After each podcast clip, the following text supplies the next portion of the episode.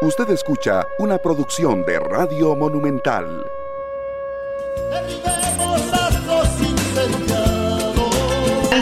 ¿Qué tal Costa Rica? Muy buenos días, muy buenos días Costa Rica. Vamos a revisar qué pasa en Costa Rica, qué pasa en el mundo. Estamos quitando monopolios privados que gobiernos anteriores le otorgaron a amigos. Esta afirmación tan seria la hace el presidente de Costa Rica, en CNN en español, una entrevista y una afirmación muy seria. Tras alcanzar su sexta clasificación en la Copa del Mundo, la selección nacional llegó a nuestro país ayer. La aplicación de los decretos ejecutivos, reducción del impacto del precio del combustible diésel en los sectores productivos más vulnerables del país y la eliminación a la subvención al asfalto anunciados por el presidente Rodrigo Chávez generaron una rebaja de dos colones en las gasolinas súper irregular, mientras que en el diésel la rebaja fue de 102 colones. Un total de 1.309, agárrese de las manos, un total de 1.309 funcionarios recibieron irregularmente el bono proteger, afirmó Rodrigo Chávez a la salida del Consejo de Gobierno ayer. El fin de los bonos proteger, como ustedes recuerdan, era aliviar a los desempleados por la pandemia del COVID-19, pero un informe de la Contraloría alertó de la entrega de un 16% de los bonos a personas que tenían impedimento legal para recibirlo, lo cual ascendía a un monto de 7.600 millones, o sea, personas que estaban trabajando. Hay 1.300 funcionarios públicos que recibieron bono proteger en contra de la ley por un monto muy sustancial y estamos dando a esos 1.300 empleados públicos un mes para que devuelvan el dinero, dijo el presidente Chávez. La confianza del consumidor disminuye a causa del precio de los combustibles, del tipo de cambio y las expectativas sobre posibles alzas en las tasas de interés. La perspectiva económica en Costa Rica es desafiante debido a las presiones externas sobre el precio de los combustibles, la inflación y el costo de las materias primas, pero el país es responsable y puede sortear las dificultades provocadas por factores propios y ajenos para tener un manejo responsable de las finanzas públicas. Esa es la perspectiva que el presidente Rodrigo Chávez desea transmitir a la delegación del Fondo Monetario Internacional que se encuentra en una misión en el país desde este lunes y hasta el día de hoy. Esa fue la respuesta del mandatario a ameliarueda.com cuando en conferencia de prensa posterior al Consejo de Gobierno le hizo la pregunta y la Organización Mundial de la Salud no apoya la introducción de la obligatoriedad general de vacunarse contra el COVID-19 ni el requisito de presentarla o la inmunidad natural contra el SARS-CoV-2 para entrar a un país o viajar internacionalmente. Pero, como sabemos, hay muchos países que lo implementan y viajeros que cumplen con esos requisitos, explicó el director de emergencias en la salud de la Organización Panamericana de la Salud, Ciro Ugarte. Fue claro que es decisión de cada país aplicar o no de forma obligatoria la vacuna a los ciudadanos la bandera de Costa Rica donde allá en el cielo de Doha, en Qatar, en la Plaza de las Banderas, en el Corniche, donde se encuentra el reloj contador para el Mundial de Fútbol 2022. El presidente de Estados Unidos reprende a siete empresas petroleras por subir precios de los combustibles que ha situado la inflación más alta en cuatro décadas en los Estados Unidos. Y el presidente chino, Xi Jinping, aseguró a su homólogo ruso, Vladimir Putin, el apoyo de Pekín en materia de soberanía y de seguridad. Por su parte, el Kremlin indicó que acordaron ampliar la cooperación en los campos energético, financiero, industrial y de transporte, teniendo en cuenta la situación económica mundial que se ha complicado debido a sanciones ilegítimas de Occidente. Así lo dijo. Bueno, amigos y amigas, tenemos mucho para hoy, por supuesto que está el tema de que el presidente de la República eh, cree que debe subir el salario a sus ministros, así lo anunció. Posteriormente, según se ha informado, paró la firma de este decreto y es algo que por lo menos en la Asamblea Legislativa ha tenido una reacción fuerte en contra de la decisión del presidente Chávez. Así que vamos a ir a una pausa de una vez, a la primera pausa del programa, porque cuando regresemos, cuando regresemos, vamos a conversar de un tema importante que tiene que ver con esto de las eh, jornadas excepcionales la participación de una persona en un foro que hicieron anoche en la Asamblea Legislativa, que me parece interesante dentro de todas las voces que estamos escuchando. Así que vamos a hacer nuestra primera pausa, Costa Rica, de una vez, y cuando regresemos entramos en materia con ese tema. ¿Les parece? Ya regresamos.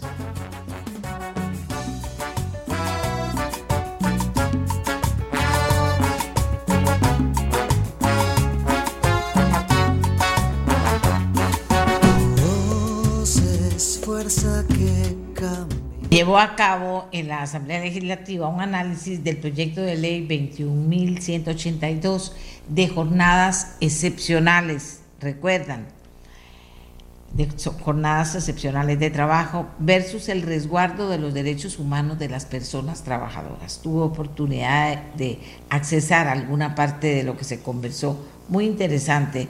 Y como siempre digo, este programa es la voz de todos. Es importante oír todas las voces, siempre y cuando sean respetuosas, preparadas, profundas, para aportar a la gran discusión nacional.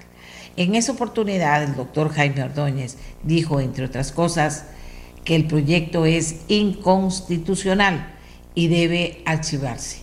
Y que si se aprueba, lo llevarán a la Comisión Interamericana de Derechos Humanos. ¿Por qué dice él que es inconstitucional? ¿Y quiénes lo llevarían a la Comisión Interamericana de Derechos Humanos? Bueno, vamos a presentar al doctor Ordóñez, que aceptó nuestra invitación, para que sea él mismo el que le explique a usted por qué quienes son expertos en estos temas, que han estudiado el tema, entre ellos el doctor Ordóñez, afirma que es inconstitucional. Don Jaime, buenos días. Adelante. Buenos días, eh, doña Amelia, un gusto estar con usted y con todos los oyentes. Eh, primero, déjeme decirle que, en realidad eh, yo como ciudadano y siempre ciudadano y abogado le he puesto mucha atención a este tema porque creo que el tema del trabajo es uno de los temas esenciales para nuestra población, no únicamente desde el punto de vista de los empresarios, sino desde el punto de vista de los, de los trabajadores. Acordémonos que, que los trabajadores son los más, es decir, la, la, la, el conjunto de ciudadanos trabajadores que, que, no, que no tienen empresas, que nada más ponen su mano de obra, su tiempo, su esfuerzo, son cerca de, cuatro, de tres y medio millones de personas en Costa Rica, de acuerdo a la, a la PEA, la población económicamente activa. Yo creo que este proyecto, inclusive eh, el texto sustitutivo que salió hace 48 horas de, estos diálogos, el cual revisamos no solo un servidor, sino varios abogados que hemos trabajado muchos años en derechos humanos, en derecho laboral, en una serie de legislación, eh, creemos que es claramente inconstitucional. Y las razones son tres, eh, doña Amelia. Me gustaría tal vez puntualizarlas brevemente.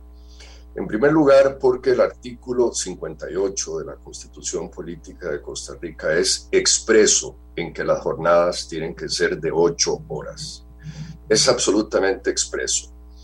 Eh, no solo el artículo 58 de la Constitución, sino, sino además revisando los debates de los constituyentes, lo que se llama la interpretación auténtica de la Constitución, cuando Rodrigo Faso y todos los, los constituyentes de, la, de, la, de 1949 definieron dos cosas muy importantes. En primer lugar, que siguiendo eh, los acuerdos de la Convención de Washington de, del año 1919 y lo que se había resuelto en Estados Unidos en 1919, 1886 y en Inglaterra en 1866 se consideraba que lo sano para un ser humano era trabajar ocho horas. Más de ocho horas no es correcto. Daña la salud física, daña la salud espiritual y no permite una vida sana de interacción con la familia y con el resto de la, de la sociedad. Número uno. Entonces el artículo 58 dice dos cosas. Dice que las jornadas tendrán que ser de ocho horas y cualquier exceso a las ocho horas tendrá que pagarse como hora extra. Eso está resuelto desde 1949 en Costa Rica. Me asombra cómo queremos retroceder 70 años, más de 70 años, y más de 150 años de cosas que fueron resueltas internacionalmente, inclusive en la Convención de Washington de 1900, en 1886 en los Estados Unidos, en la Convención de Washington de 1919. Número uno. Número dos, eh, la, eh, la constitucionalidad de cualquier norma hoy día hay que leerla, eh, doña Amelia. Voy a tratar de decir esto en forma muy, muy simple, porque mucha de la gente que nos oye no es abogada, pero la inconstitucionalidad de una ley o de un proyecto de ley se evalúa de dos maneras. Primer lugar, si contradice la norma de la Constitución, y en este claro, la contradice totalmente la norma de la Constitución y el espíritu de lo que fue resuelto por la constituyente, lo que se llama la interpretación auténtica de la Constitución. Pero la constitucionalidad de una norma hoy día, y ya desde hace unos 30 años en todo el planeta, se evalúa por algo que se llama el bloque de constitucionalidad o el bloque de legalidad.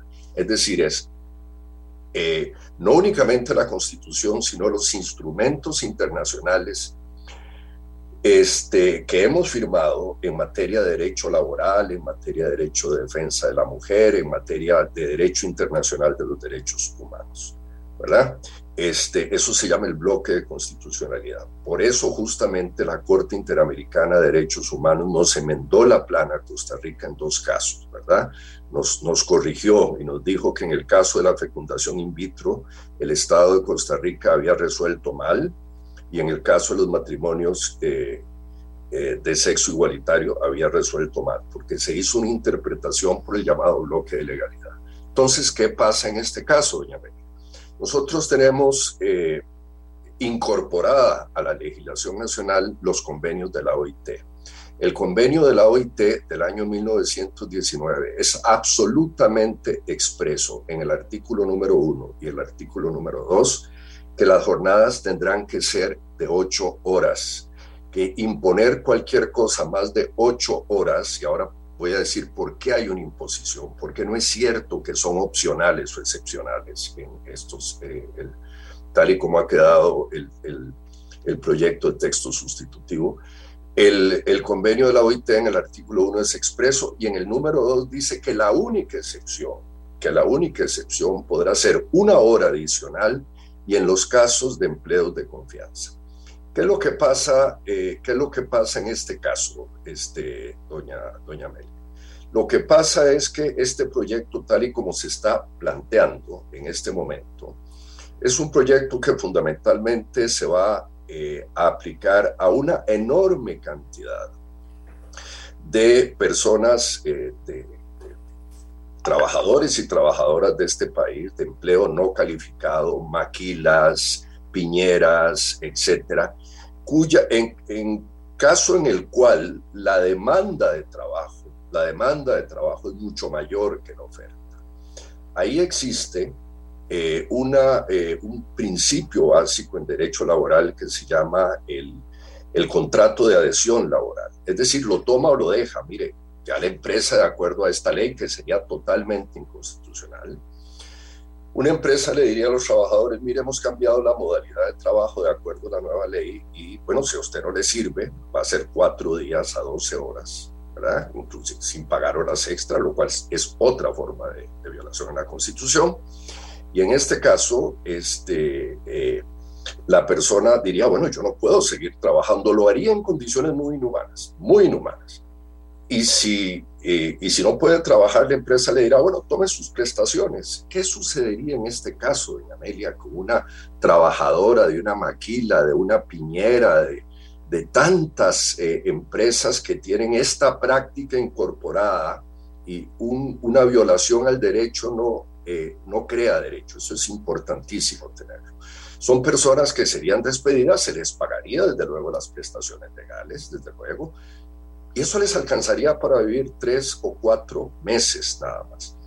Hay otro elemento importantísimo, eh, doña Amelia, y, es el siguiente. Desde hace muchos años, desde hace muchos años, el derecho eh, constitucional de Costa Rica, nuestra propia sala constitucional, eh, incorporó el principio de la no regresividad de los derechos humanos. Es decir, nosotros no podemos crear leyes que retrocedan en materia de derecho laboral, en materia de derecho ambiental, en materia de derecho a la salud, en materia de derecho al género. No se puede. ¿verdad? Eso lo ha dicho reiteradamente la Corte Interamericana de Derechos Humanos, en fin. Y nuestra sala constitucional, por cierto, una sentencia que ayer eh, expuse en la Asamblea Legislativa en este foro que usted dice, la sentencia 13367 del 21 de septiembre del 2012, en que nuestra sala constitucional dice, la Asamblea no puede, no puede aprobar proyectos que vayan en regresión de logros que existen ya en materia de derecho laboral, de derecho a la salud, de derecho ambiental, etc. En este caso habría una regresión habría una regresión. Yo creo, eh, y el último elemento que le quería decir, doña Amelia, la, idea de trabajar ocho horas no es, eh, no es algo que, que, apareció de la noche a la mañana. Ya desde el año 1810, Robert Owen, uno de los grandes industriales y filántropos ingleses, en pleno industrialismo, cuando existían jornadas de 18 horas, cuando se ponían los niños a trabajar, dijo, eso es inhumano, porque un ser humano para vivir en forma adecuada necesita, decía Owen, y después eso fue absolutamente comprobado por toda la psicología laboral, por la sociología, dividir su día en tres momentos, ocho horas para el trabajo, ocho horas para el descanso y ocho horas para interactuar con su familia y con su mundo.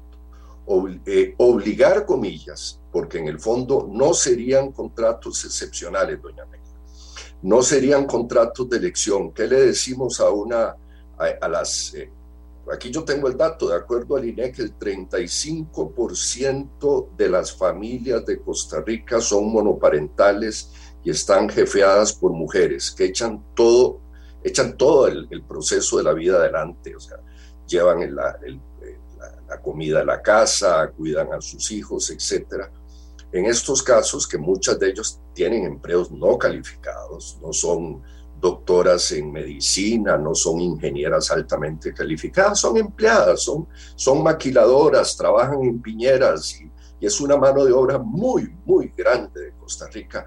¿Qué les decimos a ellas si tienen que trabajar 12 horas al día?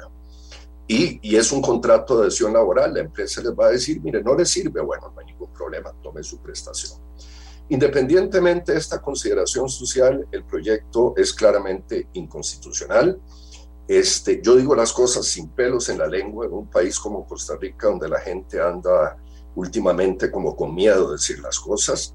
Y no solo estoy tan indignado por este proyecto, y hay una gran cantidad de abogados y abogadas y organizaciones que eh, ayer públicamente indiqué que si el proyecto eh, sigue adelante y si no fuera rechazado por la sala constitucional, que yo espero que la sala constitucional este, siga la tradición de todas sus resoluciones de los últimos 10, 15 años diciendo que no se puede legislar en contra de las conquistas de las personas en materia de derecho laboral o derecho a la salud o derecho de género, etcétera.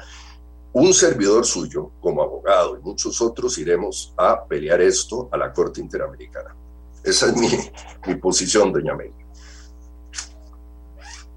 Vamos a ver, eh, don Jaime, ustedes dicen que lo van a llevar, lo llevarían a la Corte Interamericana de Derechos Humanos.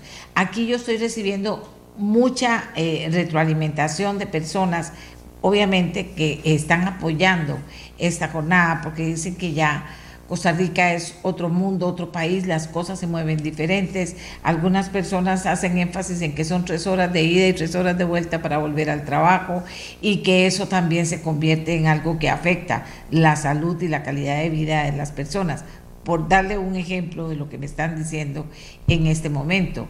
Eh, usted lo plantea de una perspectiva, eh, ¿cómo lo podríamos decir?, estrictamente legal, va contra la ley, es contra la Constitución.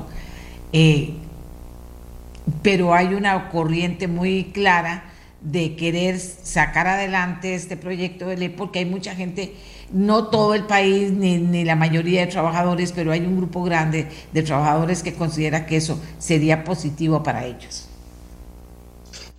Yo, yo quisiera tal vez decir lo siguiente, doña Amelia.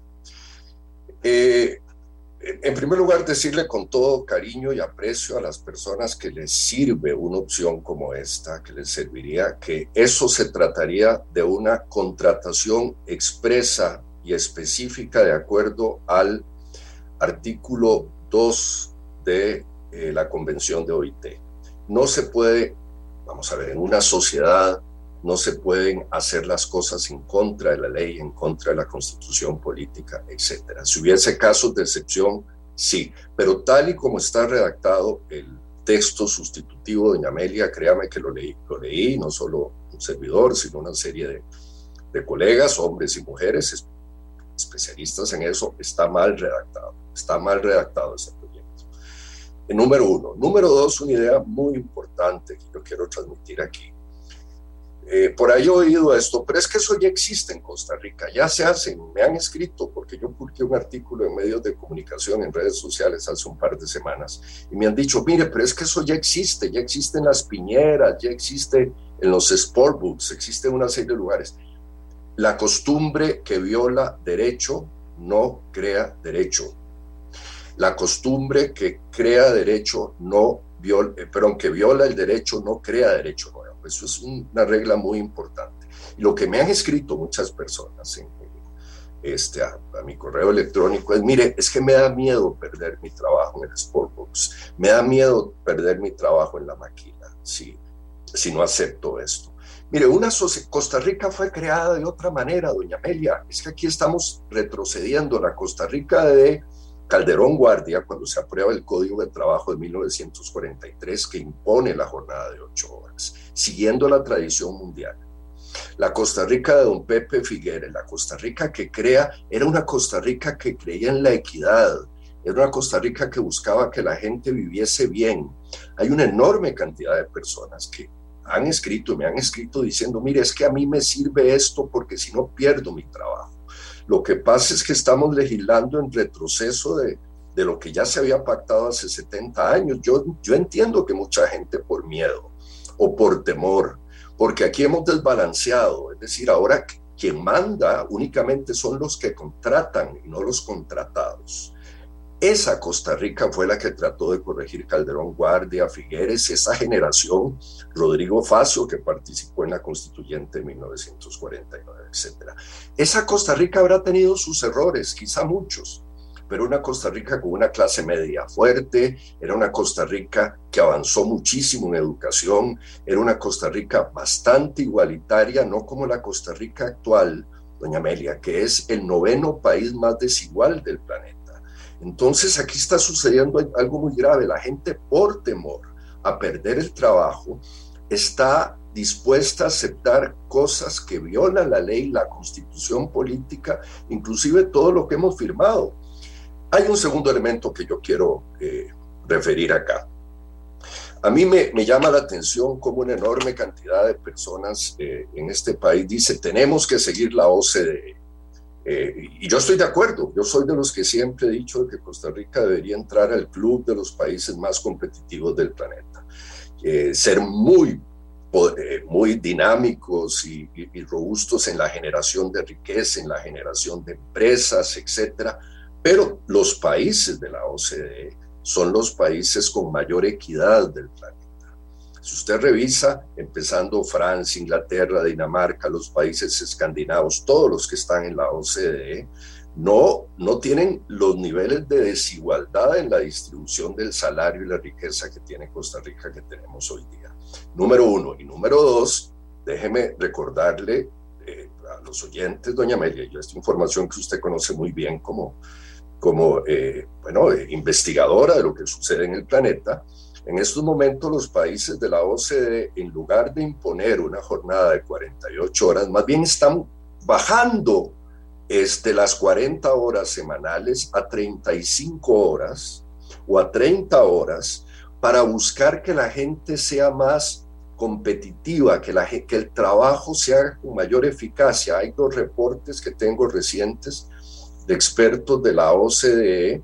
Por cierto, para nuestro público, la OCDE es eh, el organismo que reúne a las, eh, democracias más competitivas del planeta y a los países más ricos del planeta este, que tiene sede en París, en Francia, por cierto, y este, la OCDE ha dicho en dos informes recientes, trabajar más de ocho horas al día no genera mayor competitividad laboral, no genera más ganancia, desgasta a las personas. Algunos de sus oyentes o algunos, porque esto no daña solo a las mujeres, no solo daña a, a ese 35% de los hogares jefeados por mujeres, sino también a muchos hombres y a muchos muchachos jóvenes. ¿Me escucha?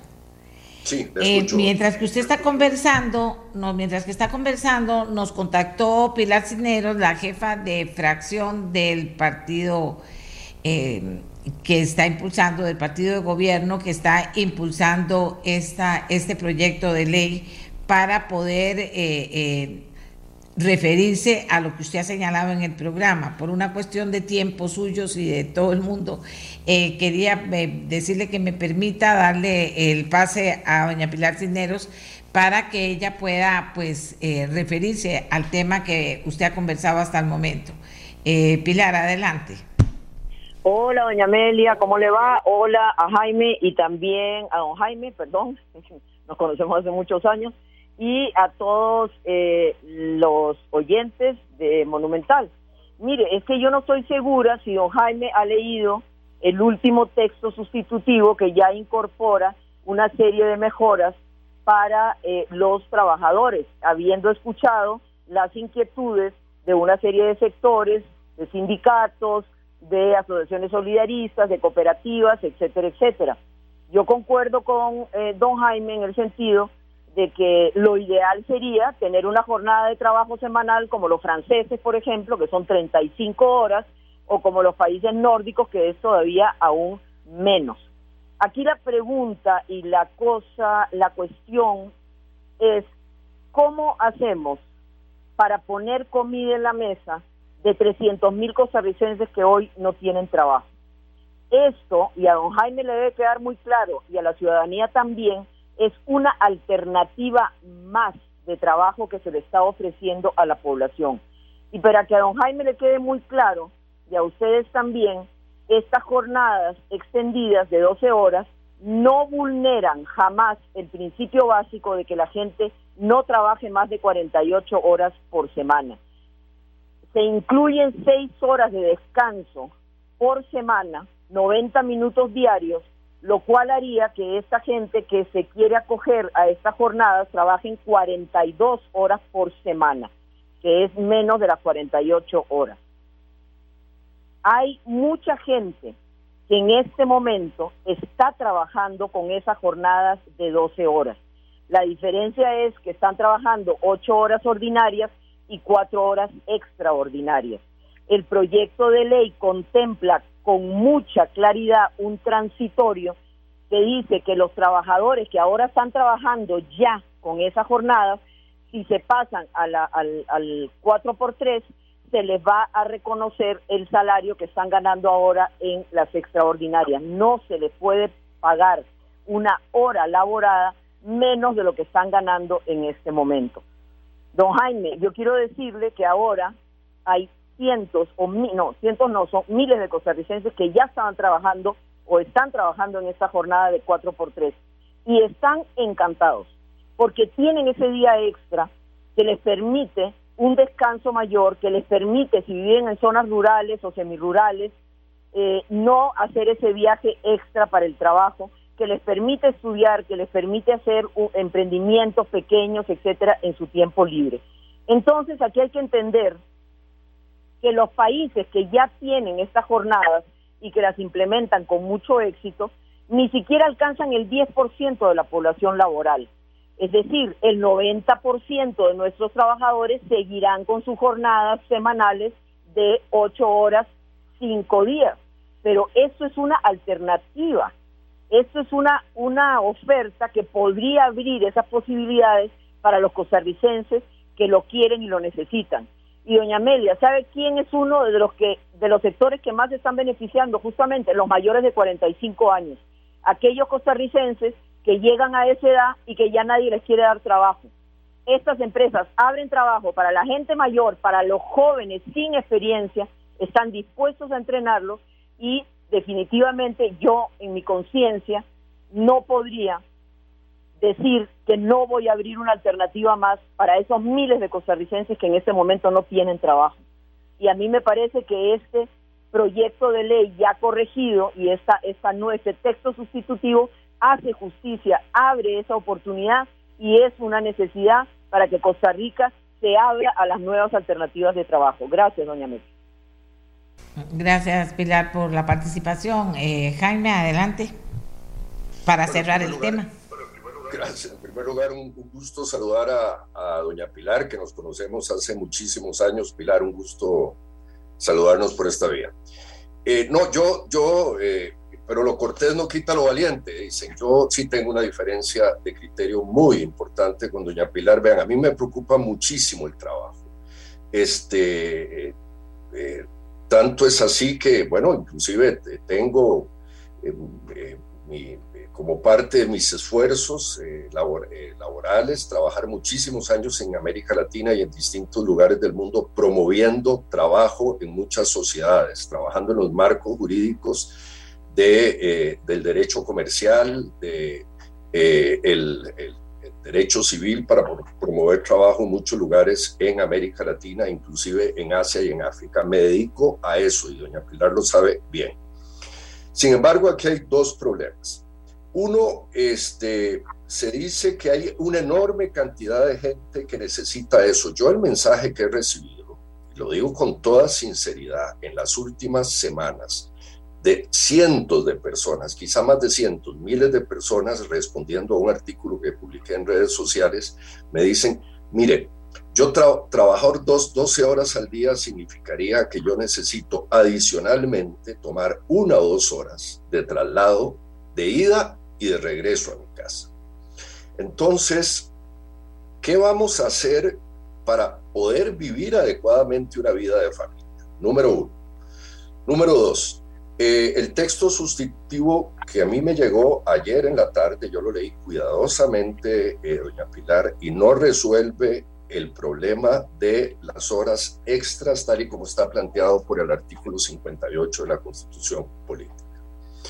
Y número tres, eh, hay, un, hay un tema que yo quiero insistir acá. El hecho de que esto haya existido en Costa Rica, de que existen las piñeras, de que existen las maquilas, de que existen una serie de lugares y de que se viole no solo eh, el convenio número uno de la OIT, el artículo 58 de la Constitución Política, eso no lo regulariza. O sea, la violación del derecho no crea derecho. La costumbre que viola el derecho no crea derecho.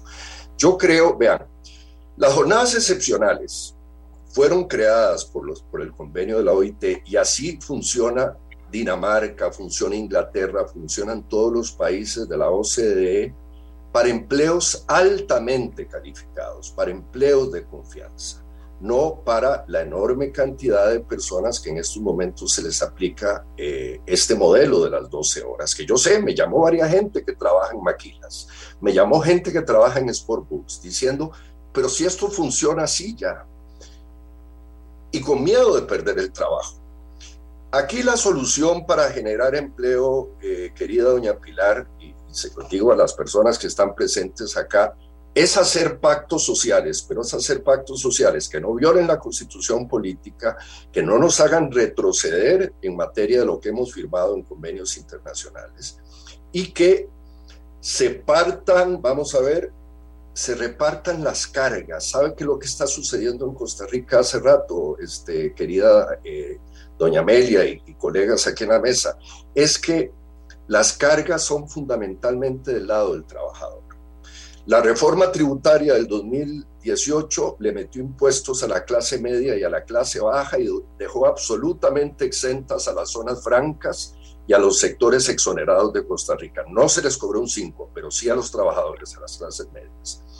hicimos una reforma eh, laboral donde se penalizó y demonizó el derecho a la protesta social. Hoy la huelga está eh, prohibida en Costa Rica. Eso fue un gran error.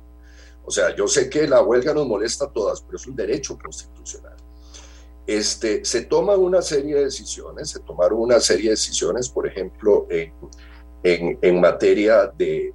Déjenme contarles una cosa. Yo estoy de acuerdo, por ejemplo, con la regla fiscal, salvo cuando dañe algunos derechos humanos. Aquí se está aplicando la, regla fiscal y me decían el otro día que, por ejemplo, muchos programas del IMAS, que son vitales para combatir pobreza, simple y llanamente no tienen un 5, están desfinanciados porque no tienen. Me han contado inclusive que proyectos absolutamente esenciales en materia de equidad de género en Costa Rica, para ayudar a mujeres muy pobres se financiaron por, por el tema de la regla fiscal. Entonces, tiene sentido pedirle un esfuerzo adicional a los trabajadores cuando en la reforma del 2018 se dejó absolutamente exento del cobro de impuestos a sectores exonerados eh, que simple y llanamente no solo no pagan renta, sino en esa reforma del 2018 se permitió que estuvieran estuviesen exentos del, del pago del, del IVA eh, en todo lo que son insumos internos. De nuevo, Costa Rica se nos está volviendo una sociedad muy desigual. Hay que generar empleo, pero las cargas, la carga no tiene que ir solo en contra de los trabajadores. El sector, que, bueno, en contra de todo el, todo el mundo tiene que poner de su lado. Y yo siento que este, este proyecto, tal y como está planteado, es eh, no solo inconstitucional, sino que carga contra los trabajadores. Ya. Eh, don Jaime, ¿Aló, aló? adelante, adelante. Sí. Vea, don Jaime, permítame eh, rebatirlo en dos puntos esenciales. En primer lugar, en ningún momento este proyecto de ley es inconstitucional. El artículo 58 de la Constitución lo permite. Es decir, coincido 100% con usted que esta jornada de 4 por 3 no es para todo el mundo. Lo repito, no lo es. Como usted bien lo dice, es para casos excepcionales. Eso quiere decir la excepción a la regla. Esto es solo para empresas que requieren procesos continuos de 24 horas de producción. Entonces, empecemos por ahí. No se están violando los principios básicos de los trabajadores. ¿Cuáles son? no más de 48 horas por semana, en este caso son 42 horas por semana. En segundo lugar, es solo para casos excepcionales. En tercer lugar, usted argumentaba que mucha gente dice, pero ¿cómo vamos a hacer si tenemos que movilizarnos a tales horas y vamos a perder tantas horas de, de, vida familiar? Bueno, van a tener un día libre más por semana, un día libre que no se tienen que movilizar, que no tienen que pagar pasajes, que no tiene que levantarse temprano. El último estudio del Estado de la Nación, don Jaime, dice que los costarricenses perdemos 23 días de nuestra vida al año en presas. Bueno, estas jornadas ayudan a que la gente no siga perdiendo miserablemente su tiempo en presas. Y además, Jaime, lo más importante de todo es esto, esto ya existe, esto ya se hace. Lo que se quiere es legalizar lo que ya existe y con eso se protege a los trabajadores, se protege sus derechos y le permite al empleador tener un marco jurídico que respalde esas jornadas. Repito, es la excepción y no es la regla. Y aquellos costarricenses que les sirve, que quieren y que para ellos se acomoda a su manera de vida, que lo usen y aquellos que no, que sigan en sus jornadas de ocho horas por cinco.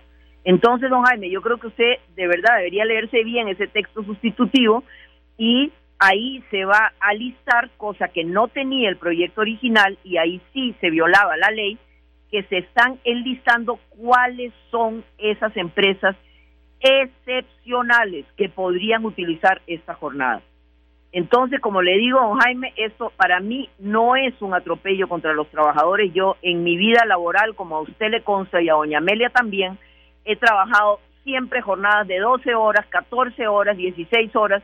Nunca me han reconocido un día extra y nunca me han pagado un día feriado. Y aquí estoy vivita casi a los 70 años. De manera que yo comprendo que no es para todo el mundo y que a muchos a muchos ciudadanos y trabajadores no les sirve. Perfecto. Esos ciudadanos a quienes no les sirven seguirán perteneciendo al 90% de la del parque laboral que seguirán trabajando en las jornadas ordinarias. Pero mi punto es que no tenemos derecho a negarle esta oportunidad a los más de 300 mil costarricenses que no tienen trabajo o a los costarricenses que ahora están trabajando en esas jornadas de manera que no están reguladas por una ley que los va a proteger a ellos y que también va a proteger a los patronos. Ese es mi punto de vista. Gracias, doña Meli. No, no, no, gracias. Yo tengo seis diputadas esperando desde hace más de 20 minutos para poder, eh, eh, están invitadas al programa. He dejado que se extienda el tema porque me parece importante, porque los dos, las dos personas que están defendiendo sus posiciones lo están haciendo claramente, pero se nos ha acabado el tiempo, don Jaime. Muy bien, doña Amelia. ¿Me permite nada más decir dos palabras de cierre en contestación a doña Pilar?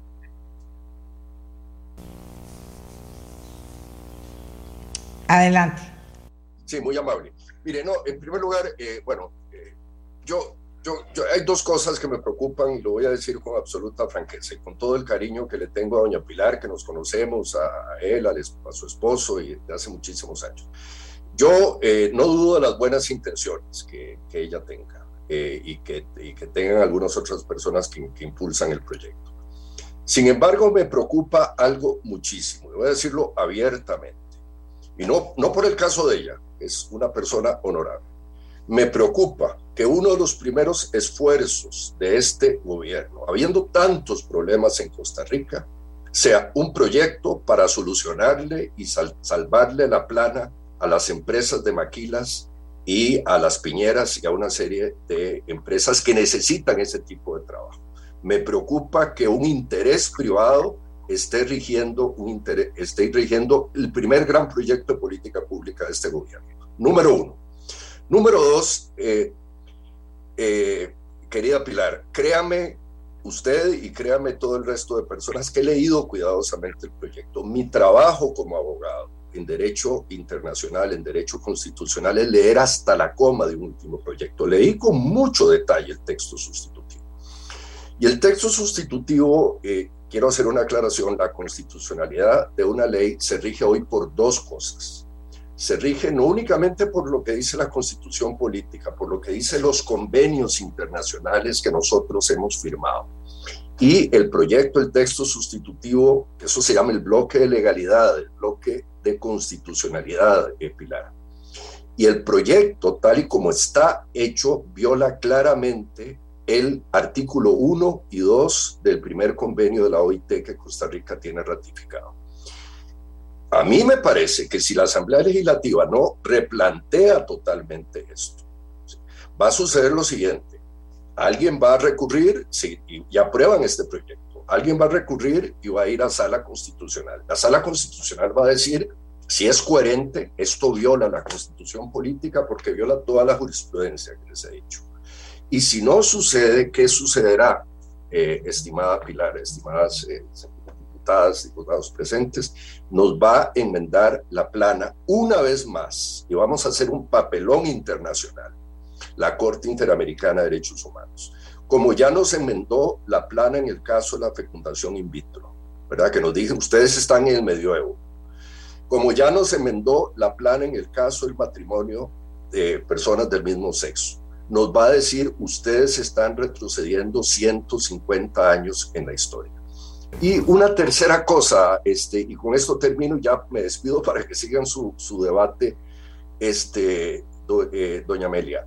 Eh, ciertamente esto existe en Costa Rica y existe por necesidad, porque una gran cantidad de personas no tienen otra opción, pero es que la violación del derecho porque se está violando la constitución política en estos momentos, no crea derecho. Aquí lo que se quiere con este proyecto es tratar de legalizar una, una modalidad de trabajo que viola el artículo 58 y sobre todo el convenio 1 de la OIT en su artículo 1 y 2. Yo hago esto, yo, yo aquí no tengo arte ni parte, yo no favorezco a ninguna empresa ni soy parte de ningún sindicato, estoy hablando como un ciudadano con la mano en el corazón que trata de defender los, los derechos de la gente. Este, Y bueno, un gusto enorme saludarlos.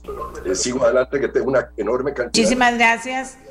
Y, también eh, muchas gracias a Pilar Cineros por haber aportado eh, en este tema, que es un tema importante. Ya ustedes ven las posiciones que se están manejando. Aquí estamos para servirles a ustedes. Antes de despedirme, yo sé que tienes Tengo a todas las diputadas. Nada más ya para despedirme, igual que hizo Jaime, es absolutamente falso, falso y falso que se esté eh, violando la constitución política. Y le voy a leer nada más el artículo 58, la última parte. Dice, cuando dice que son las jornadas de seis horas o ocho horas, etcétera, y dice, sin embargo, estas disposiciones no se aplicarán en los casos de excepción muy calificados que determine la ley. Eso es justamente lo que estamos haciendo con este proyecto, enlistando cuáles son los casos de excepción muy calificados donde se podrían aplicar esta jornada, doña Amelia. Perdóneme, yo no soy abogado, pero me ha asesorado muy bien en este tema. No se está violando la Constitución y no se está violando el convenio de la OIT, porque son casos excepcionales. Y como le digo, doña Amelia, si este proyecto se aprueba, yo voy a dormir muy tranquila, sabiendo que hay un grupo de costarricenses que necesita ese trabajo, que les sirve ese trabajo, que les sirven esas jornadas y nosotros no podemos cerrarles la puerta. Es la excepción y no la regla. Entonces, ahí es donde a mí me parece que nosotros deberíamos insistir y que los diputados tienen el deber de reflexionar sobre esto. Esto ya existe, las jornadas están y lo único que se quiere es crear un marco jurídico para proteger tanto a los trabajadores como a los empresarios. Muchísimas gracias, doña Mel. No, gracias a los dos. Se acabó el tema por el momento. Tienen ustedes mucho que conversar sobre el tema porque tienen elementos de juicio para poderlo hacer. Hacemos una pausa y venimos con las diputadas con la gran disculpa porque tienen mucho rato de estarnos esperando para conversar de un tema que también es importante. ¿Cómo analizan? Eh, el trabajo legislativo en este primer, en, estos primeras, primeros días, digamos, de, de, trabajo legislativo, ¿cómo lo analizan? Y digo diputadas porque al final lo que tenemos es un grupo de diputados, de diputadas, una de cada partido. Ya volvemos.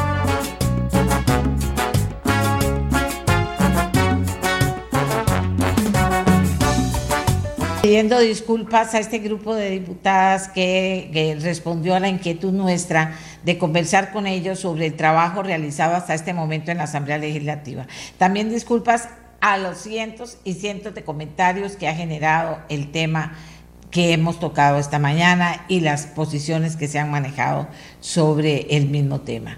Entonces, a, todos disculpas porque no puedo leerlos todos los comentarios y tengo con con pena, por decirlo de alguna manera, que pedirles a ellas disculpas. Vamos a ver quiénes se pueden quedar, cuántas se pueden quedar a conversar con nosotros sobre el tema. Tengo aquí con nosotros a la diputada Vanessa Castro del Partido Unidad Social Cristiana, a la diputada Katia Cambronero del Partido Liberal Progresista, a la diputada Gloria Navas del Partido Nueva República, a la diputada Luz María Alpizar del Partido Progreso Social Democrático, a la diputada Carolina Delgado del Partido Liberación Nacional y a la diputada Priscila Vindas del Partido Frente Amplio.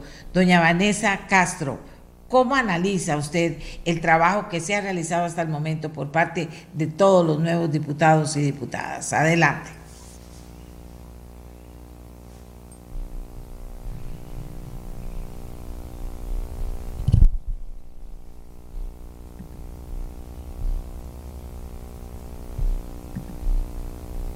No tengo retorno, Miguel. ¿Me escuchan? Ahora sí, adelante. Ahora sí, ok. Muy buenos días, doña Amelia, a las compañeras y a los que nos están escuchando. Pues realmente yo siento que en lo que corresponde a la Asamblea Legislativa, eh, estos primeros días han sido de un gran esfuerzo, eh, no solamente a la hora del plenario, sino en todo momento, para demostrar que queremos trabajar eh, fuertemente, que entendemos muy bien eh, que el país necesita de un esfuerzo extra, que hay una situación país complicada y eh, pues hemos tratado eh, de reflejar eso a través de la creación de comisiones, a través de un trabajo bastante fuerte donde empezamos muy temprano y terminamos muy tarde. Lamentablemente tenemos una experiencia bien interesante y es que por primera vez el eh, poder ejecutivo es el que tiene la iniciativa. Eso pues ha complicado un poquito la situación porque el Poder Ejecutivo ha sido, eh, vamos a ver, no ha tenido la posibilidad de reaccionar eh, eh, con todo lo que debería darse en cuanto a grandes lineamientos país que se esperaría de, un, de un gobierno, de asumir un gobierno, un partido que gana las elecciones y que debe tener un entendimiento de grandes líneas país. Sin embargo, los tomó un poco por sorpresa llegar a gobierno y eh, pues creo que están haciendo todo lo posible por salir adelante, pero al tener la iniciativa por primera vez en la historia, el Poder Ejecutivo nos ha dejado un poco amarrados a, los legisladores en la Asamblea y, eh, lo, estamos eh, sacando adelante tarea, pero realmente en estos días los proyectos eh, que se han aprobado no revisten o no son de la trascendencia que todos quisiéramos.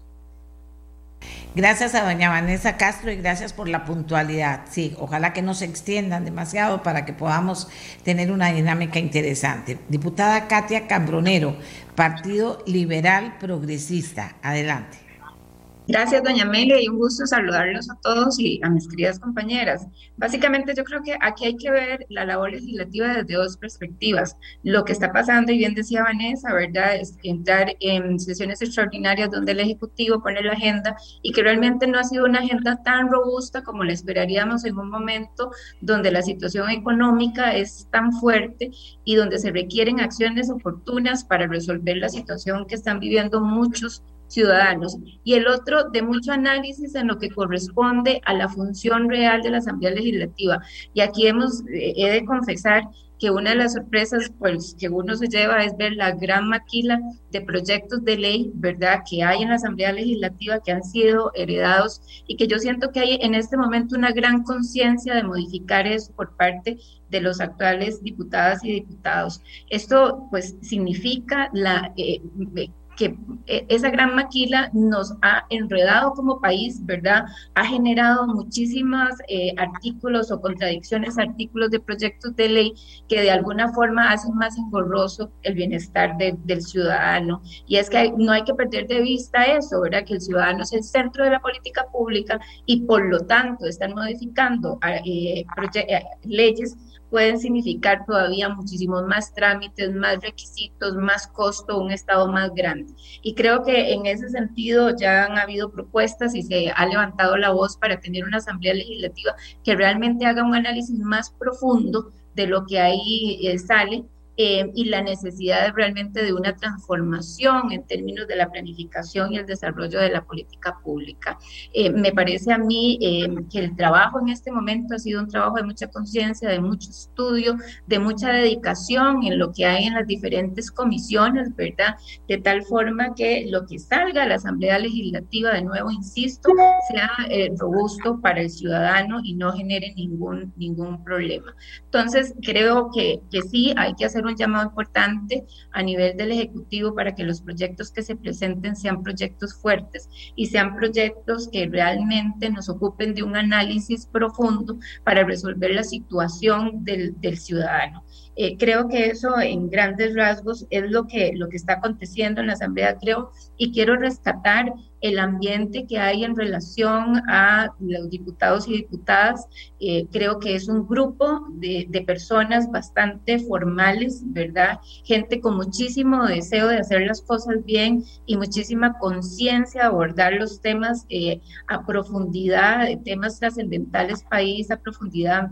Hay propuestas interesantes que deben ser revisadas, eh, pero creo yo que sí hace falta todavía ese llamado del Ejecutivo a realmente presentar proyectos de ley que sean de impacto y que nos permitan nosotros análisis y que nos permita conversar en relación a esos grandes problemas nacionales. Gracias, doña Gloria Navas. Ahora Partido Nueva República. Adelante. Muchas gracias, doña Amelia y estimadas eh, compañeras. Parece que estuviéramos aquí en el plenario, ¿verdad? Eh, una manifestación de, mujeres serias y trabajadoras. En primer lugar, tengo que reiterar lo que dice doña Katia. En la Asamblea Legislativa se respira eh, mucha paz, mucha tranquilidad, muchas ganas de trabajar, pero sí, el gobierno nos está debiendo tremendamente una agenda más seria más robusta que no nos ha llegado. Por otro lado, dicho esto con todo respeto para doña Pilar, eh, pues debo indicarle que eh, con los comentarios que está haciendo ella sobre ese proyecto de ley de, la jornada del trabajador, pues yo con todo respeto, pero yo pensaba que doña Pilar era periodista, pero ahora está haciendo grandes conclusiones de lo que es la constitución política, que no es constitucional, del derecho del trabajo, de jornadas, etcétera, y después nos habla de que miles de miles de trabajadores, pero no tenemos ningún número, ninguna estadística, que cantidades de personas se van a beneficiar, no sabemos cuántas, ni tenemos unas razones eh, bien eh, sólidas a esos niveles. Entonces, por eso es que en estos temas y ante la situación del país tenemos que tener mucho cuidado de cómo nos manifestamos y cómo se dirige el trabajo de la Asamblea Legislativa. Es un hecho cierto también eh, la circunstancia de que la labor esencial es en las comisiones y que eso es importante que la ciudadanía conozca. Incluso anoche estuve yo con doña Vanessa y salimos casi a las nueve de la noche, muertas de frío por el aire acondicionado y, y con mucha hambre y estábamos desde las 7 de la mañana prácticamente en la Asamblea Legislativa. Eso es una realidad y es importante que el pueblo de Costa Rica conozca estamos trabajando y que nos estamos esforzando bastante. Sin embargo, reitero, del gobierno, por ejemplo, en proyectos que conocimos, en primer debate hay 16 proyectos de derogatorias de, de ley, en segundo debate 8 derogatorios de ley, y prácticamente eh, dos leyes que se aprobamos, entre ellas una de las notificaciones, pues que ya venía. De tal manera que creemos que no estaban listos para, para, gobernar eficientemente, no traían una agenda eh, específica de proyectos y realmente, pues yo en lo personal siento un gran vacío a ese nivel. He dicho esto también con todo respeto porque así nos estamos tratando nosotros. Hay mucho que hacer, hay que revisar la constitucionalidad, la normativa. No se trata de hacer una ley tras otra ley, eh, de legislar sobre ocurrencias. No, nosotros estamos propuestos a enderezar las cosas, a ser más eficientes y hacer buenas leyes. Muchas gracias, doña Amelia. No, gracias a usted. Eh, la diputada Luz Mari Alpizar, Partido Progreso Social Democrático. Adelante. Sí, buenos días, muchas gracias y un saludo a todas las compañeras y muchas gracias, doña Amelia, por el espacio. Bueno, este, yo también quisiera resaltar el hecho de que esta Asamblea Legislativa eh, cuenta con un eh, recurso humano de diputados y diputadas eh, muy profesionales o personas de gran trabajo, no solo en, el, en su vida personal, sino que también en las comunidades. Y yo creo que eso es, es un buen mensaje que tenemos que darle a los costarricenses porque se ve la seriedad con la que esta vez los partidos políticos, más que rellenar papeletas, quisieron dar una oferta de gente realmente valiosa. Y creo que tenemos que comenzar por ahí, doña Amelia, porque tenemos que volver a darle confianza a este país. Eh, ahora, sumándole a esa confianza que tenemos que dar, como bien dice doña Gloria, de trabajo ahora tesonero y que llegamos a hacer nuestro, nuestra, nuestra tarea, yo sí quisiera... Eh, resaltar algunos temas. Uno es el gobierno, eh, bueno, en la etapa anterior, digamos, de, de, de, de, llegar a pero ¿quién toma la decisión? eso, eso, Era doña Amelia, que escucho. Aló. Emma. Hola. Ok. Alguien está permitiendo ahí abierto el micrófono y se está metiendo una interferencia. Adelante, Luz Mari. Sí. Quería nada más resaltar que eh, se había pedido por parte de don Rodrigo Chávez a todos los partidos una lista de proyectos que fueran de su interés. Y ahí tal vez se nos fue un tiempo a todos porque no se dio una respuesta rápida por parte de las diferentes em, de los diferentes bancadas o de, los diferentes partidos. Y eso, pues se quería comenzar con una apertura y eso fue una primer, un primer espacio de apertura. Bueno, por dicha, eh, se han ido dando esas, esos acercamientos de las fracciones con gobierno y, han, y se fueron dando entonces estas listas. Es cierto que los señores y señoras diputadas también eh, se ha querido leer muchos de los proyectos que el Ejecutivo ha querido mandar y que eso también de alguna forma pues es un acto de responsabilidad, tenemos que verlo así, porque creo que este grupo también este, tiene ese, esa, de esa responsabilidad y eso también de alguna manera nos ha llevado a, a, dedicar un poco más de tiempo a la lectura y esto hay un, tema de fondo. Eh, las comisiones juegan este gran rol que deberíamos entonces de agilizar ahí en las comisiones nuestra, eh, nuestra voluntad y nuestra dedicación a la revisión de, proyectos para pasarlo lo antes posible a plenario. Eh, con esto quiero decir que ha habido una apertura, que también sentimos una gran responsabilidad por parte del equipo de señores y señoras diputadas, pero que también se vuelve necesario que en las comisiones eh, facilitemos más el proceso. Ahora, con respecto, y, y, es muy entendible, pero no justificable, para ser francos, el hecho de que sí necesitamos, digamos, eh, eh, interiorizar que estamos todos en un proceso todavía de ajuste de, conocimiento y este nuevo proceso de extraordinarias al arranque. Y nada más quiero referenciar de los proyectos que ha mandado el gobierno, pues algunos son para equiparar o nivelar la cancha, como decimos, o mejora de estado, por ejemplo, pensiones de lujo, testigos de la corona, ley de regímenes de excepciones y reorganización de MOB, por decir algunos. En el caso de recursos, que necesitamos también reconocer lo que tenemos para ver cómo reactivamos el tema de la riqueza atunera, que ha sido un proyecto importante que está en discusión. En el tema económico, nosotros hemos trabajado, se han enviado el tema de aduanas, las notificaciones electrónicas, que está también en un proceso que, que se paró también, pero que está en revisión. El Sistema Nacional de la Calidad, que viene a darle confianza a los mercados para efectos de, las de transferir bienes y servicios y ponernos a la vanguardia nacional, internacional, la inversión extranjera de deuda interna, por decir algo, y en el tema laboral, pues el ya muy he comentado de flexibilización de jornadas laborales, la ley de a los protector, eh, a los productores de caña y el del acoso laboral, que es una de las, como yo digo, tenemos que fortalecer el tema del desarrollo económico y a la par llevar paralelo eh, proyectos que también fortalezcan y cuidemos a los señores y señores trabajadores.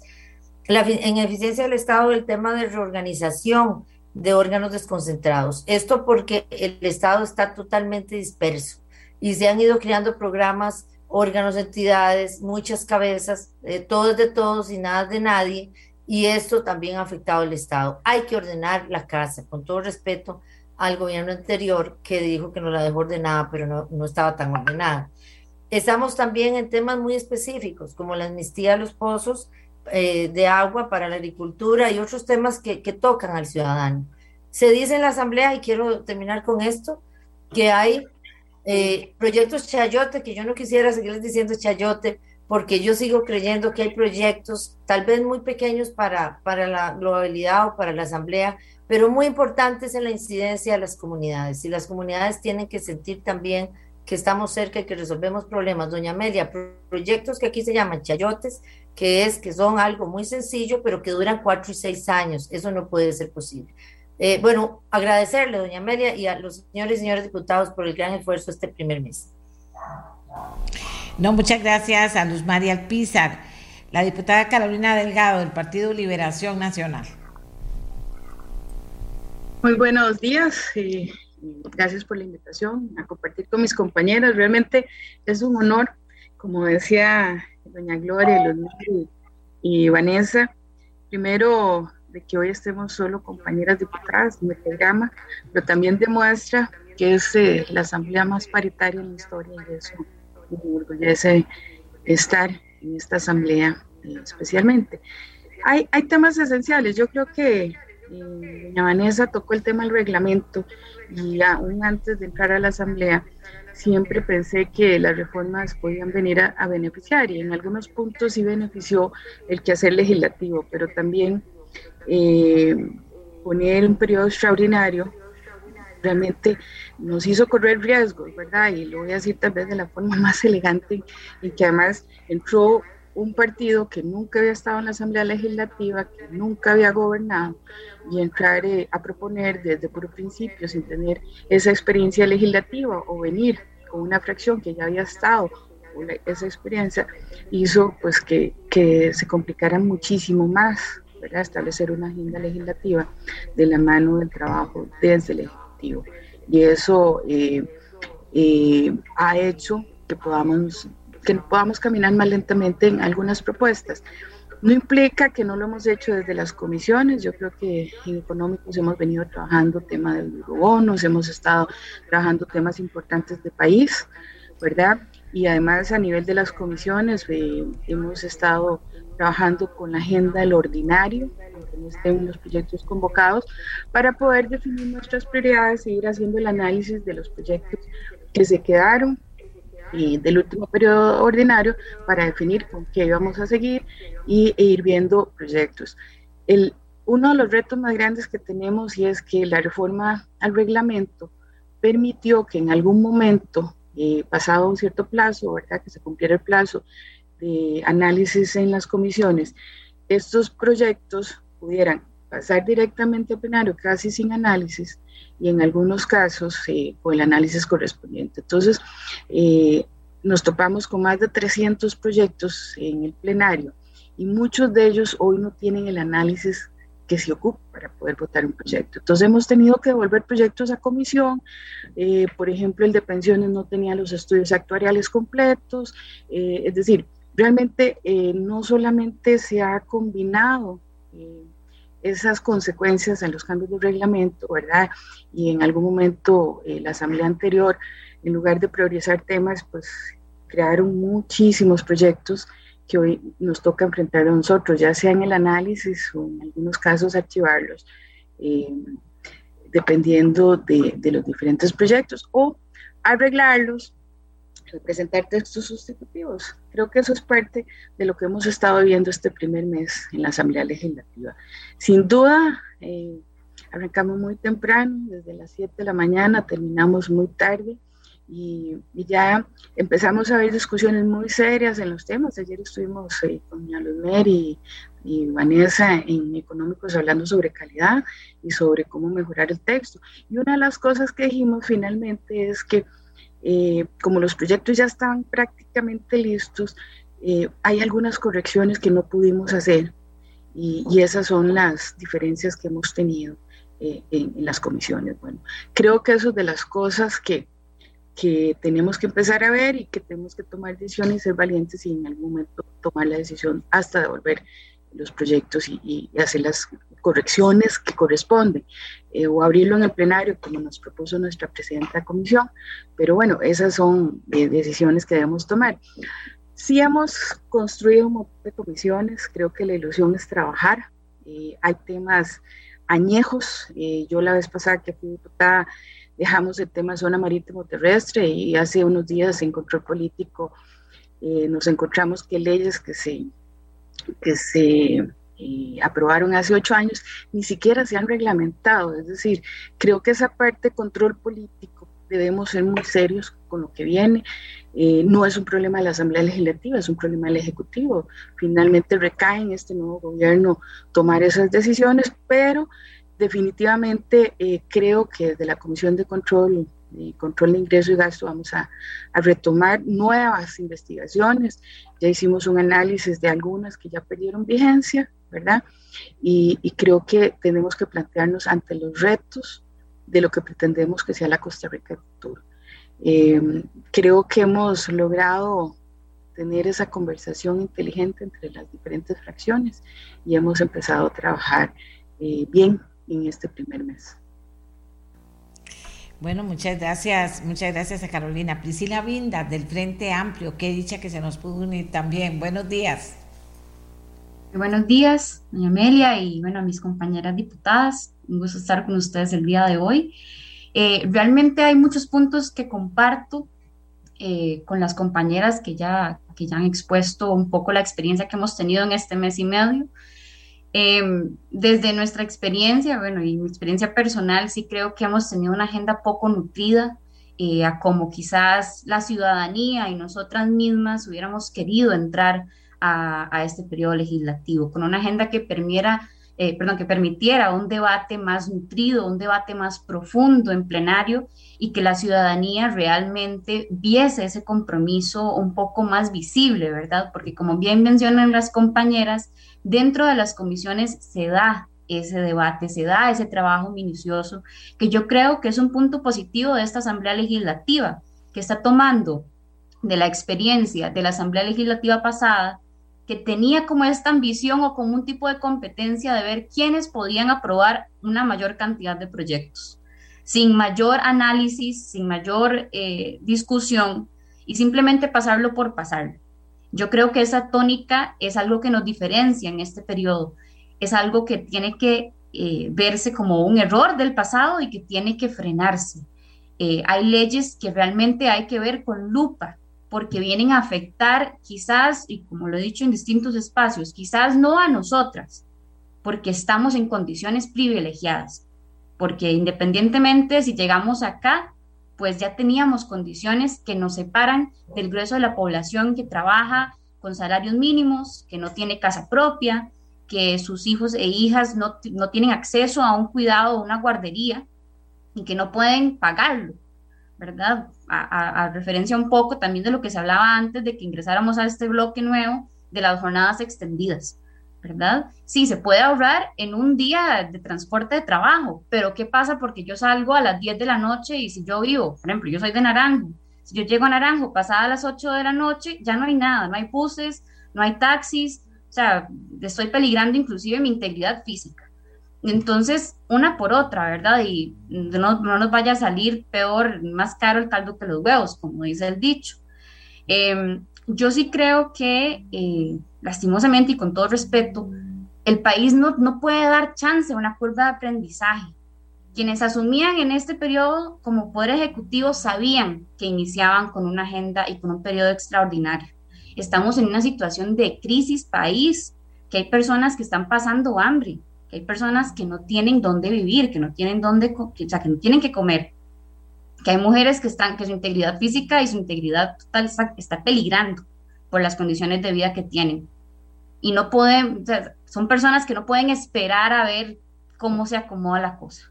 Con todo respeto lo digo porque creo que hay personas que votaron con confianza, con convicción por un cambio y que merecen verlo plasmado en los distintos poderes del, del Estado. Em, dicho esto, yo sí creo que, eh, por ejemplo, los proyectos como la ley de protección, bueno, ley para, para recuperar la riqueza tunera es un proyecto muy valioso que aplaudo que se haya convocado. Eh, también eh, esperaría que, es, que el Poder Ejecutivo, pues, sobre la marcha en lo que le resta hasta, hasta el mes de agosto, que cambiamos otra vez a ordinarias, pueda pensar en cómo la regla fiscal está afectando a los sectores más vulnerables de nuestra población, de cómo, por ejemplo, estamos hablando de que el servicio de emergencias 911 en este momento tiene recursos para operar hasta julio. Y después de julio no va a poder seguir operando porque no tiene presupuesto. Y son presupuestos que se generan, sea, es una única fuente de ingresos que se generan a través de un impuesto que todos y todas pagamos en nuestro recibo ya sea de internet, telefonía móvil, telefonía fija. Son recursos que se generan propios, ¿verdad? De un impuesto que no están pasando por un tema de deuda, pero que sí están poniendo en peligro la integridad de muchísimas personas, mujeres que denuncian violencia, personas que tienen eh, accidentes en carretera y demás, que yo creo que es vital pensar en que la regla fiscal se aprobó de una manera, no, o sea, que no se pensó de una manera adecuada y que en este momento está poniendo en jaque a muchísimas instituciones, incluyendo, por ejemplo, el INEC, que para poder realizar el censo tuvo que acudir a un presupuesto extraordinario, ¿verdad? Entonces, si no tenemos datos para tomar decisiones como lo son los datos que se generan a través de un censo, pues realmente estamos tomando decisiones sobre el aire. Hay evidencia científica, hay datos duros que nos dicen hacia dónde podemos caminar, hacia dónde es y hacia dónde no es. Y aquí, con todo respeto, también creo que las, la ley de jornadas flexibles, que creo que es realmente mal llamada flexibles, porque en, en mi experiencia personal les puedo contar que yo no tuve opción en un momento. No tenía trabajo hace dos años y tuve que optar por una jornada extendida, pero mi, mi, patrono no me dio, no me dio, no me dio la oportunidad, no me dio esa opción. Era el horario que había y era básicamente tómelo o déjelo. Y si yo con educación universitaria, que sé mis derechos, tuve que acceder a una jornada de estas, no quiero ni pensar qué pasa con una persona que trabaja en una maquila, que trabaja en una piñera, que trabaja en una empresa agrícola, que no tiene de otra que aceptar estas jornadas extenuantes para así poder llevar algo de sustento a su casa, porque esa es la realidad, compañeras. Y a mí realmente me preocupa por la integridad de, de las personas, sobre todo aquellas más vulnerables y cuyos derechos estarían siendo violentados bajo esta dinámica de poder desiguales, que no podemos negar que existen ahí. Eh, doña Amelia, yo sí le agradezco muchísimo el espacio. Yo lastimosamente me tengo que retirar porque voy para comisión, pero eh, sí agradecerles este espacio y pues agradecerles también a mis compañeras por estar acá. Yo creo que lo que, lo que prevalece en esta Asamblea Legislativa es las ganas de trabajar, las ganas de estar ahí con las personas que votaron por nosotras e inclusive aquellas que no nos votaron, porque ahora nos debemos a todo el pueblo costarricense y su bienestar y su progreso. Así que, que pues la verdad me, me llena de mucho entusiasmo lo que podemos avanzar como eh, asamblea y dicho sea de paso, una asamblea que es paritaria, la más paritaria que hemos tenido y que pues ojalá también se refleje en la defensa de los derechos de las mujeres en todos sus ámbitos. Un gusto. Gracias Priscila y por esperarse de verdad. Ya doña Gloria también tiene que tuvo que retirarse porque tiene que ir a comisión. Teníamos planeado que esto terminara eh, pues mucho antes de lo que de lo que terminó y que nadie tuviera que comprometer sus horarios. Pero volvemos con Vanessa, porque creo que es interesante lo que están aportando las diferentes eh, diputadas que están participando. A esta altura, Vanessa, ¿qué vale la pena rescatar a futuro de lo que está ocurriendo en el plenario y de lo que ustedes podrían esperar también para, como decía esta diputada al final, para comprometerse con proyectos? Eh, que podrían estar más cercanos a la solución de los problemas de la gente, aunque esto no demerita que haya algunos ya en fila que están cercanos a la realidad de la gente, o sea, eh, eh, pero, pero me parece que ella lo pone como una preocupación como importante. Así es, así es, doña Amelia. Ayer precisamente conversábamos en el plenario legislativo, eh, se enumeraba por parte de don Rodrigo Arias una serie de aspectos nacionales e internacionales y eh, conversábamos sobre lo que se podría generar, que es una tormenta perfecta. Y se mencionaba la palabra tormenta perfecta, eh, porque teníamos todos los elementos para tener una crisis desde afuera y desde adentro. Eso hace que nosotros necesariamente tengamos que eh, repensar eh, nuestra responsabilidad. Tanto los del Poder Ejecutivo tienen que asumir eh, con claridad que no podemos tener curva de aprendizaje, que existió un, un, un, desequilibrio al no llevar ellos, al tener una oferta política, pero que no tenía un contenido específico y eso nos hace que eh, tengamos los problemas que ya se han mencionado a lo largo de, de, esta mañana por las diferentes compañeras. Eh, pero bueno, entonces, ¿qué hacemos? Tenemos que asumir en, la Asamblea Legislativa lo que nos corresponde y esto es verdaderamente eh, tratar de llevar adelante los trabajos de comisión, donde podamos aportar todo eh, lo posible y sacar temas que tienen muchísimo tiempo de estar ahí. Eh, ejercer un control político extremadamente serio, profundo y con, con seriedad eh, que permita que el, el gobierno encauce y que nos permita conocer proyectos verdaderamente que aporten a contener esa tormenta perfecta. Estamos hablando de que tanto se ha mencionado la reactivación económica, de que tanto se ha hablado la crisis, eh, de que tanto se ha hablado el tema eh, de, las necesidades de los costarricenses y de los hombres y mujeres que están sin trabajo, de la, de la falta de, incentivos en los, en, la, en los emprendimientos y realmente a mes y resto no hemos hecho nada.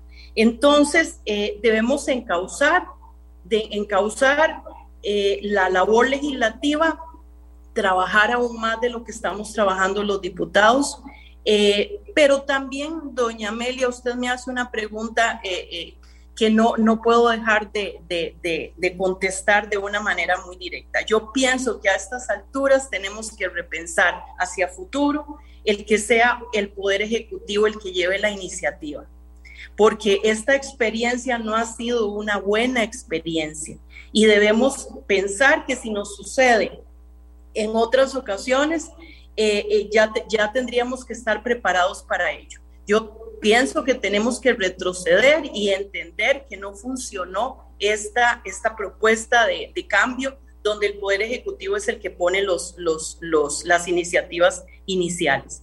Yo esperaba grandes lineamientos eh, ante esa tormenta perfecta que se, que, se, que se avecina o que tenemos encima y no lo hemos tenido de parte del Poder Ejecutivo. Entonces, hacia futuro tenemos que hacer un cambio. Ahora, ¿qué es lo que tenemos que hacer? Pues trabajar con lo que tenemos y prepararnos también los diputados para eh, que el, cierre de este periodo donde ya la iniciativa los tenga, la, la tengamos nosotros, los diputados, y entonces nosotros tener que, que, perdón la expresión, salvar un poco la tanda y, y, tomar acciones concretas en muchos campos. ¿En cuáles campos? Vuelvo a repetir, en realmente el tema de reactivación que se ha vuelto una palabra, pero no se ha vuelto una ejecución. Eh, realmente ver qué es lo que vamos a hacer con el empleo en el país, realmente ver si vamos a incentivar los emprendimientos, realmente ver si vamos a quitar los, las trabas que, nos ahogan eh, como, país y, traer también una solución de orden fiscal. Eh, vamos a ver, tenemos el dólar creciendo, tenemos la gasolina subiendo. Bueno, eh, dos colones la gasolina creo que se rebajó, que es realmente, o sea, a mí me da vergüenza que se diga dos colones se rebajó la gasolina. Bueno, ¿qué vamos a hacer con los temas de gasolina? ¿Qué vamos a hacer con las instituciones del Estado? Vamos a hacer fusiones, vamos a hacer reforma. Y entonces, doña Amelia, vuelvo a retomar. Se convierte la Asamblea Legislativa en un elemento esperanzador, creo, para, para el país. Eh, estamos trabajando eh, muy conscientemente el tema de, de títulos de eh, los mal llamados eurobonos, tomando decisiones de orden económica serias en la Comisión de Económicos. Tenemos en la Comisión de Ingreso y Gasto Público eh, una serie de eh, investigaciones eh, que también vienen a contribuir con estos temas. Es el caso, por ejemplo, de las finanzas del ICE, que cada vez que el ICE se mueve impacta las finanzas nacionales. Es el caso de, de Riteve, va a ver qué fue lo que pasó. Es el caso de Caldera, es el caso de, de, una serie de instituciones, es el caso del MOB, es el caso de las carreteras, es muchísimo lo que tenemos que hacer y como decía alguna de las compañeras, porque debemos devolver la esperanza a los costarricenses de que verdaderamente hay gente sentada en la Asamblea Legislativa que los representa. Representamos o, hemos pretendido, en mi caso, y creo que en el de la fracción del Partido Unidad Social Cristiana, eh, a este mes y medio hacerle llegar a los hombres y las mujeres la tranquilidad de que pretendemos ser representantes y que pretendemos llevar a la Asamblea Legislativa ese sentir de que, de que estamos preocupados por ese hombre y mujer de la calle que, es, que, que no tiene en muchas ocasiones con qué hacerle frente a las satisfacciones o necesidades básicas de sus hijos. Es el... Ok, muchísimas Perdón. Adelante, Vanessa. Nada más para cerrar.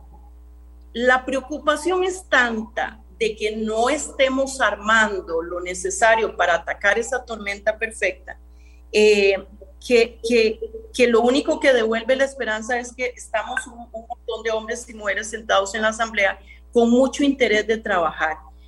Hay gente en los chiles, por ejemplo, que está comiendo guineo una vez a la semana. Eso no puede suceder. Y no puede suceder que mientras tanto nosotros hablemos de una curva de aprendizaje o que hablemos de una serie de proyectos que si bien son importantes, no están verdaderamente estamos mintiéndole a los costarricenses y diciéndole, eh, hay, hay una serie de proyectos, pero no hay proyectos que solucionen a esa persona que come guineo solo una vez a la semana en los chiles, doña Amelia. Entonces creo que tenemos que hacer cambios hacia el futuro, pero lo que hoy tenemos que hacer es asumir nuestra responsabilidad de control político y esperar que el Poder Ejecutivo en la segunda parte de este periodo logre mandar algo importante y si no, los diputados enmendar la plana. Muchas gracias a Vanessa Castro del Partido Unidad Social Cristiana, Katia Cambronero del Partido Liberal Progresista. Adelante. Amelia, y, para hacer un cierre, y yo creo que aquí hay que despoliticar, de quitar la política del medio de lo que está ocurriendo entre la Asamblea y el Ejecutivo. Yo creo que la, los ciudadanos están deseando que nosotros más bien generemos propuestas que les permitan a ellos desarrollar y cambiar, la, eh, ¿verdad? Y desarrollar su, su, vida. Y aquí pasa por entender que la Asamblea Legislativa necesita una renovación absoluta de la forma en cómo está operando en este momento. Creo que la cantidad en este momento tenemos 40 comisiones en la Asamblea Legislativa, muchas de, de ellas ya no obedecen a la realidad nacional. Hay más de 300 proyectos de ley, o sea, un país de 5 mm, millones y medio de habitantes que tenga 300 más de 300 proyectos de ley, eso es una inconsistencia en términos del desarrollo. Eh, creo que tiene que existir un diálogo abierto, franco y real con el Ejecutivo para que realmente haya una convocatoria de proyectos de ley que, de, que contribuyan al desarrollo del ciudadano, a la generación de empleo, a la generación de más pymes en este país, a mejorar las condiciones en términos de disminuir trámites, disminuir el costo de vida, generar sistemas de financiamiento. Los proyectos de ley que en este momento tenemos realmente no están solucionando eh, eh, lo que el ciudadano espera. La Asamblea Legislativa necesita hacer un pensamiento fuerte y quiero insistir en eso, doña Amelia, porque creo que son cosas que no se dicen.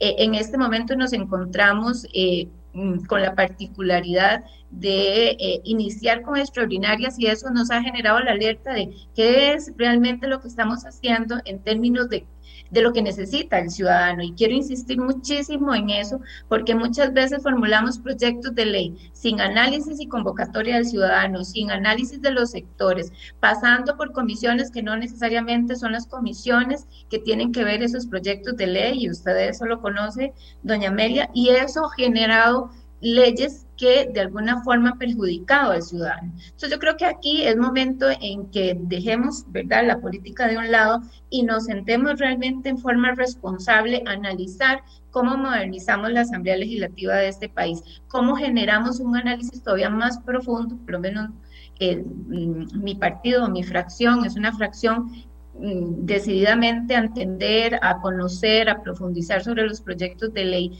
Y a veces la dinámica de la Asamblea Legislativa no permite que eso ocurra en la forma que uno desearía y con la responsabilidad que uno desearía, porque el plenario es apenas una parte de toda la labor legislativa, pero una parte fundamental porque ahí se aprueba o desaprueba.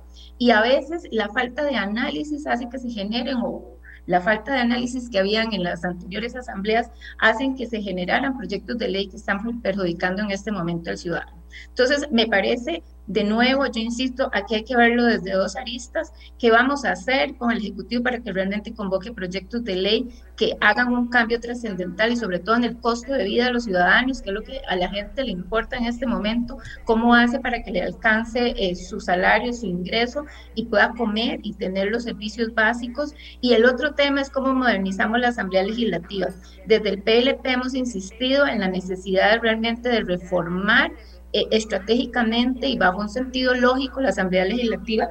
Ahora doña Mary hablaba del trabajo de las comisiones. Yo le voy a decir que yo estoy en la Comisión de Agropecuarios y en la Comisión de Agropecuarios no tenemos ni un solo proyecto de ley. Estoy en la Comisión de Ciencia, Tecnología y Educación y no tenemos un proyecto de ley que realmente profundice siendo que estos temas son fundamentales. El sector agro representa el 40%, más del 40% del territorio nacional. ¿Verdad? Las zonas eh, rurales de este país tienen niveles de desempleo mayores al 30% y no tenemos un solo proyecto de ley que realmente solucione estos temas fundamentales. Entonces, em, creo de verdad que tenemos que hacer conciencia, de tradicional de lado y, realmente hacer un planteamiento serio y formal, sin cálculo político, sino básicamente pensando en el ciudadano costarricense que nos permita hacer una transformación y una modernización del Parlamento, de la Asamblea Legislativa costarricense que responda a las realidades en tiempo, eficacia y calidad porque no se trata de nuevo, insistimos en el PLP, lo hemos dicho muchas veces, no se trata de una, de una maquila de leyes, se trata realmente de hacer una conciencia y profundización en el tipo y la calidad de leyes eh, que necesita eh, y se necesitan en Costa Rica. Nosotros hemos hablado hasta de una revisión de leyes a profundidad, de tal forma que nos permita desentrabar todo este, este aparato jurídico costarricense que se ha venido en contra del ciudadano, en contra de la generación de empresas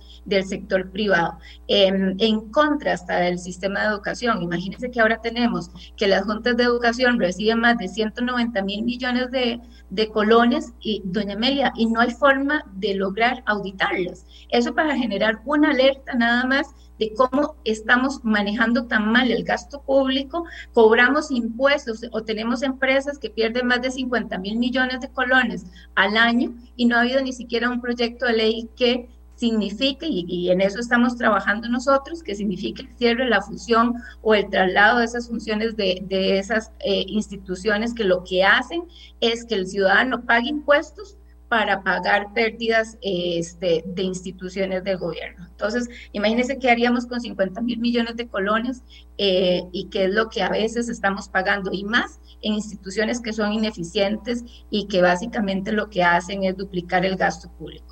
Eh, yo francamente creo que sí, Costa Rica necesita hacer un debate de altura, realmente profundizar, levantar el nivel eh, del análisis en la Asamblea Legislativa y realmente comenzar a legislar en temas de profundidad. Necesitamos una reingeniería en la Asamblea Legislativa, necesitamos replantear cómo se hacen las cosas ahí, necesitamos sentarnos con el Ejecutivo y realmente ponernos de acuerdo en aquellos temas trascendentales de acción inmediata y, insisto, que sean realmente en beneficio al ciudadano, al sector productivo de este país, para que realmente salgamos de esta crisis eh, que nos está afectando a todos. Yo agradezco el espacio, un abrazo enorme ahora a mis compañeras en la Asamblea Legislativa. Eh, me tengo que, que, retirar porque tengo una reunión, más bien voy un poco tarde, pero le agradezco muchísimo, doña Amelia, y nosotros desde el PLP con total disposición de eh, realmente elevar este debate nacional, ¿verdad? De eficiencia, de calidad y sobre todo de seguir poniendo al ciudadano en el centro de la política pública para que se vea beneficiado y no por el contrario, ¿verdad? Que lo que hemos hecho, que lo hemos golpeado con política pública, con leyes que vienen en detrimento de sus intereses. Un fuerte abrazo y muchísimas gracias. Gracias, muchas gracias, Katy. Eh, Carolina, me dice Carolina todavía está ahí, ya se están retirando porque como les dije, el tiempo lo hemos cambiado totalmente y tenían que retirarse antes, pero le agradezco a Carolina si quiere participar con un cierre también, porque definitivamente hay preocupación en la Asamblea, pero también eh, pues la gente queda pendiente, bueno, será algo solo del gobierno, también dependerá de la Asamblea eh, en fin, quedan una serie de, expectativas sobre el trabajo legislativo, pero también claro que hay muchas preocupaciones. Carolina. Sí, más bien, bueno, hay que tener claridad de la complejidad que vivimos en este momento, no solamente en el mundo, sino en Costa Rica, y los retos de nosotras y nosotros, bueno, los diputados, finalmente pasa más allá, digamos, de estos tres primeros meses. Yo creo que deberíamos estarnos preparando para el periodo ordinario y empezar a establecer esas prioridades. Lo peor que nos puede pasar es que en el momento que tengamos a todos los proyectos y en todas las comisiones tengamos proyectos convocados, no podamos acelerar y, poner esas prioridades país que han venido conversando las diferentes compañeras. Es esencial que, que nos dediquemos y aboquemos eh, este espacio. Eh, no es que no trabajamos, realmente hemos estado recibiendo eh, a las comunidades, hemos estado recibiendo a los sectores, escuchando opiniones de los diferentes proyectos y analizando muchos, pero sí la labor que tenemos es estar preparados para lo que para el periodo que arrancaría ordinario y en ese momento pues eh, creo que como partidos políticos deberíamos establecer esas prioridades.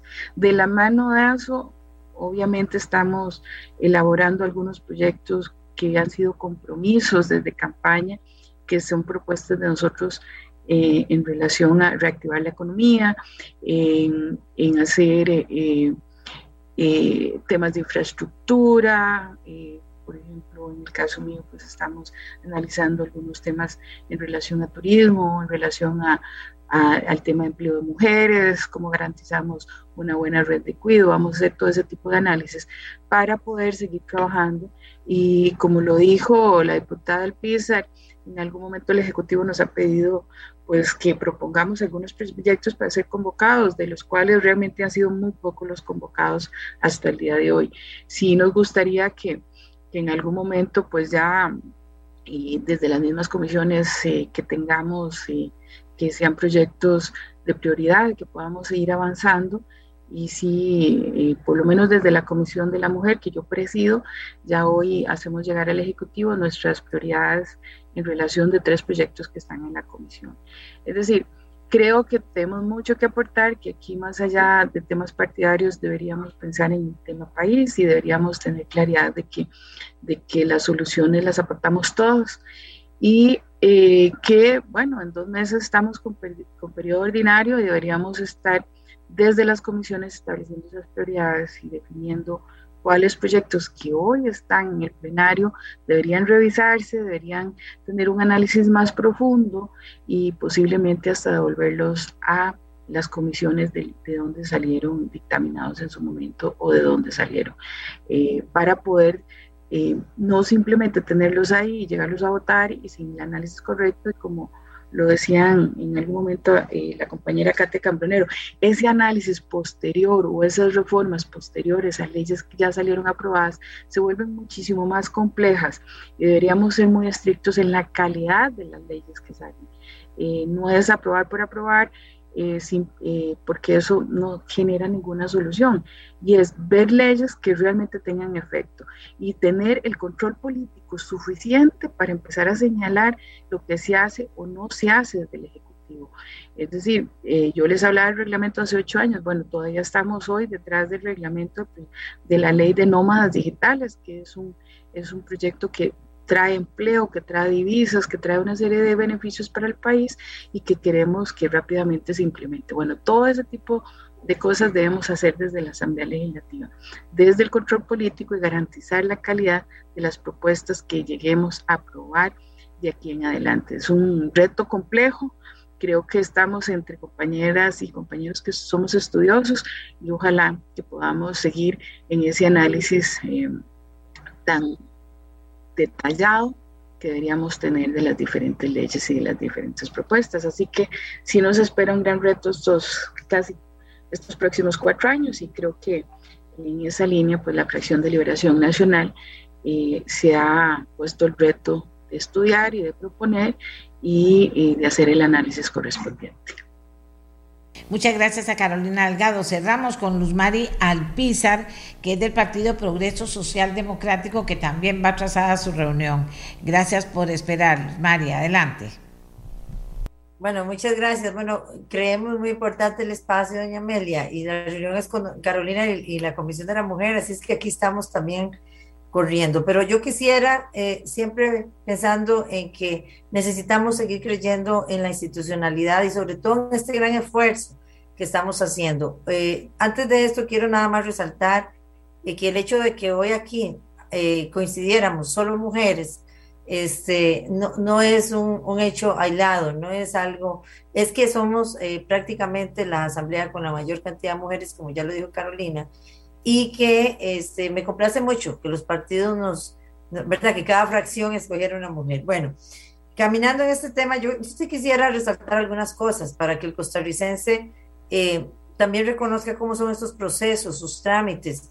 Eh, un, un, proyecto que llega a la Asamblea, pues, pues por el artículo 80, eh, por un, un, tiempo aproximado son 60 días hábiles para que él, pensando que todo va a salir, ¿verdad? Súper bien, eh, para que este proyecto logre salir, es decir, eh, como mínimo. Eso sin pensar en todas las demás situaciones que pueden vivirse dentro de, la asamblea. Esto se los digo porque estos tres meses, si bien es cierto, eran de propuesta, no necesariamente es que no va a salir algo porque se vence el tiempo, sino que pues, seguirá en la corriente, pero sí son tiempos bastante extensos y creo que ahí hay que trabajar mucho y creo que no se puede mejorar un proceso legislativo si la entrada al proceso legislativo es una entrada deficiente, sin un buen análisis, sin un consenso eh, de sectores, eh, de actores, porque esto viene a debilitar aún más este, eh, esta generación. Entonces hay que trabajar mucho en eso y creo que estamos conscientes. Yo sí también quiero llamar a todos los compañeros y compañeras de oposición a, también plantear esa, esa, agenda, que yo sé que ya han mandado algunos proyectos, pero estamos en medio periodo. Entonces, podemos perfectamente, porque el espacio sigue estando abierto, es decir, mañana podemos ir a Casa Presidencial, pedir también una cita y, y llevar cada uno uno o dos proyectos. Eso quiere decir que podemos priorizar unos seis proyectos, ya fuera uno por fracción, y fortalecer y seguir fortaleciendo, así como también, y en eso me comprometo, ver de aquellos proyectos que tienen que ver con la reactivación económica, este, verlo una fracción el día lunes con los compañeros y compañeras del de Partido Progreso Social Democrático para ver por dónde vienen de los que ya presentaron. Y si no, pues la propuesta sigue estando, el espacio sigue estando abierto. El tema de las comisiones. Si una comisión no ha podido comenzar, eh, de ejemplo, somos acá la Comisión de las Mujeres, que hoy tenemos, nos dimos a la tarea de que cada una de las diputadas que conforman la fracción estudiara todos los proyectos que estaban ya en corriente y hoy vamos a ir a ver en pocos minutos cerca de 21 proyectos que seleccionamos y vamos a priorizar por, por frecuencia, ya se priorizaron tres, para ser nosotras las proponentes ante el comité ejecutivo. Yo de todas formas ya la semana pasada había propuesto dos al, comité, al, al ejecutivo, exactamente para que las comisiones ganen terreno. Y sí el llamado, estamos haciendo una reunión, más que una comisión eh, de sesión, porque necesitamos llegar a ese consenso eh, con las compañeras. Entonces, si hay comisiones en esas condiciones, pues yo diría que es el mecanismo que hemos encontrado otras comisiones para apurar el paso y aprovechar el tiempo. Eh, yo, doña Amelia, sé que este ejercicio, al haber sido una primer, un primer gran ejercicio de que el Ejecutivo sea el que llame a, eh, los proyectos y los mande a asamblea, pues es una prueba de, de, verdad de fuego para un partido como el nuestro, para un equipo también nuevo, pero que eso no ha dejado de ser, como ya les expliqué y he dado una lista, que también doña Pilar en algún momento la había eh, publicitado, de proyectos muy, pero muy importantes. Y que nada justifica el hecho de que en la Asamblea Legislativa nosotros estemos hoy viendo proyectos también muy sencillos que tocan a la ciudadanía que llevan cuatro, cinco y seis años en corrientes. Es decir, creo que tenemos, que llegar todos a una conciencia de qué tipo de proyecto, de si ya viene con un buen nivel, como decimos, que la calidad esté a la entrada. Yo que trabajo calidad y estoy ahí trabajando con el proyecto de calidad, la calidad tiene que estar a la entrada y ahí va a depender realmente de todos los que tenemos la gran responsabilidad de la gestión de estos proyectos, porque no es lanzar por lanzar. Creo que, como bien dijo la compañera eh, acá, nos estamos diferenciando en eso, de manera que cuando salgan, salgan buenos proyectos para este país. Eh, no quisiera irme sin antes decirle doña Amelia que este, muchos de los proyectos que se están viendo ya eran de conocimiento de muchas fracciones. La fracción, hay solo dos fracciones nuevas acá del reciente ingreso, que es la del PLP y la del Progreso. Eh, por tanto, ya muchos de estos proyectos se habían, eh, habían sido incluso puestos o generados por las fracciones que, que hoy repiten y están en la Asamblea. Eh, pero esto nos dice a los ciudadanos cómo es que eh, opera y cuál es la dinámica de la Asamblea, que aún siendo de fracciones y ya venían prácticamente casi que listos para poderlos aprobar, este es un nuevo grupo que tiene también su gran responsabilidad y con la presión que se tiene de que tal vez eh, en la legislatura anterior, con todo respeto, se quiso hacer casi una maquila de leyes, los mismos compañeros de esas fracciones han solicitado devolverlos. Un acto de responsabilidad, pero también un acto que así como tenemos que aprender de que el, Poder Ejecutivo tenga la agenda extraordinaria al arranque, también entender cómo el traslado de una legislatura a otra debería ser mejor gestionada por las diferentes fracciones. Creo que eso, y sobre todo por las que repiten, porque eso nos ayudaría y ganaríamos muchísimo tiempo. Son parte de las ideas de la mejora que tengo eh, y, y darle las gracias y decirle a los costarricenses que estamos haciendo el mayor de los esfuerzos en esta Asamblea Legislativa y yo muy agradecida por el espacio y Amelia, sí, ya tengo que retirarme. Muchas gracias. No, muchas gracias, ya se nos acabó el tiempo de todas maneras. Luz Mari Alpizar del Partido Progreso Social Democrático cerraba este ejercicio que hemos hecho con diputadas, eh, no porque buscáramos diputadas, sino porque al final se dio, se dio, se dio y quedaron únicamente diputadas, una de cada partido, para poder referirse al trabajo legislativo y eh, todavía nos falta compartir con ustedes una pausa comercial porque nuestros patrocinadores son muy importantes, además siempre muy agradecidos con ellos y regresamos a despedir el programa. ¿De acuerdo? Hacemos la pausa, ya volvemos.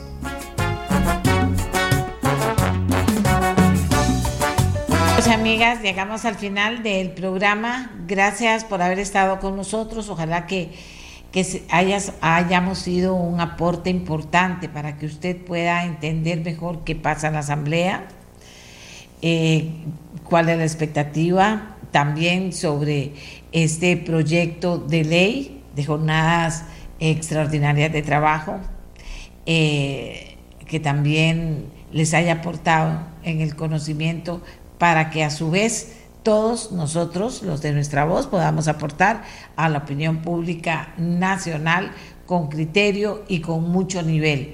¿Para qué? Porque eso habla bien de los costarricenses, que es un pueblo educado y respetuoso. Entonces, a la hora de opinar sobre temas que están ocurriendo con educación, con respeto, con conocimiento, solo le aportamos a esa opinión pública nacional, que a veces está eh, muy brava, que a veces está pendiente de lo que vaya a pasar, que a veces está aburrida de que pasen las mismas cosas y no se resuelvan. Pero en fin, todos juntos formamos la opinión pública nacional. ¿De acuerdo? Hacemos la pausa que nos lleva hasta mañana. Que tengan todos y todas un lindo día. Este programa fue una producción de Radio Monumental.